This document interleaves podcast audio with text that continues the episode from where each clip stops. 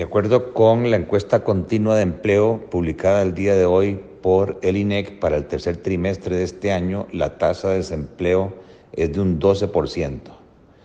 Son 297 mil personas que están desempleadas, que con respecto al segundo trimestre de este año es un aumento del 0.3%. O sea, hay 12 mil personas más en condición de desempleo,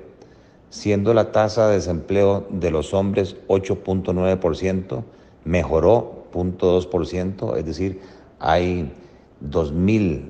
hombres menos desempleados, mientras que lamentablemente la mayoría del incremento del desempleo se da en mujeres, con una tasa del 16,5%, es 1.1% más, 14.000 personas, mujeres más desempleadas respecto al segundo trimestre.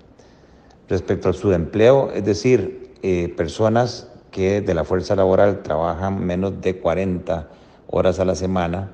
es el 8.6%, son 213 mil eh, personas, que con respecto al segundo trimestre son 9 mil personas más trabajando eh, menos de la jornada completa.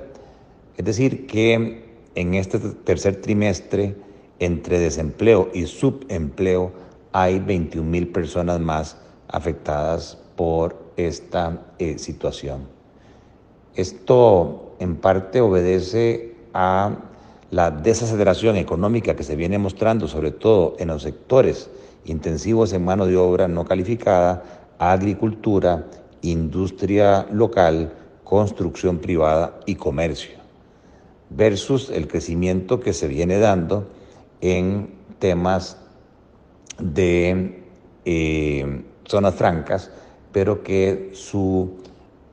mm, productividad y tecnología hace que el incremento en el empleo no sea igualmente proporcional. Las tasas de participación se mantienen a nivel del país cercanas al 60%, pero sí una gran diferencia en una tasa neta de participación de hombres del 72% y mujeres del 49%. Es decir, de eh, las mujeres que pueden trabajar legalmente y que están en condiciones de trabajar y buscar empleo, solo el 49% lo ofrece en el mercado laboral.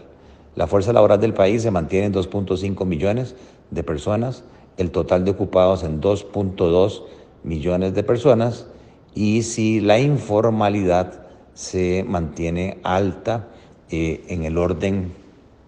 de 935 eh, mil personas informales, lo cual nos da una informalidad del 42.5%.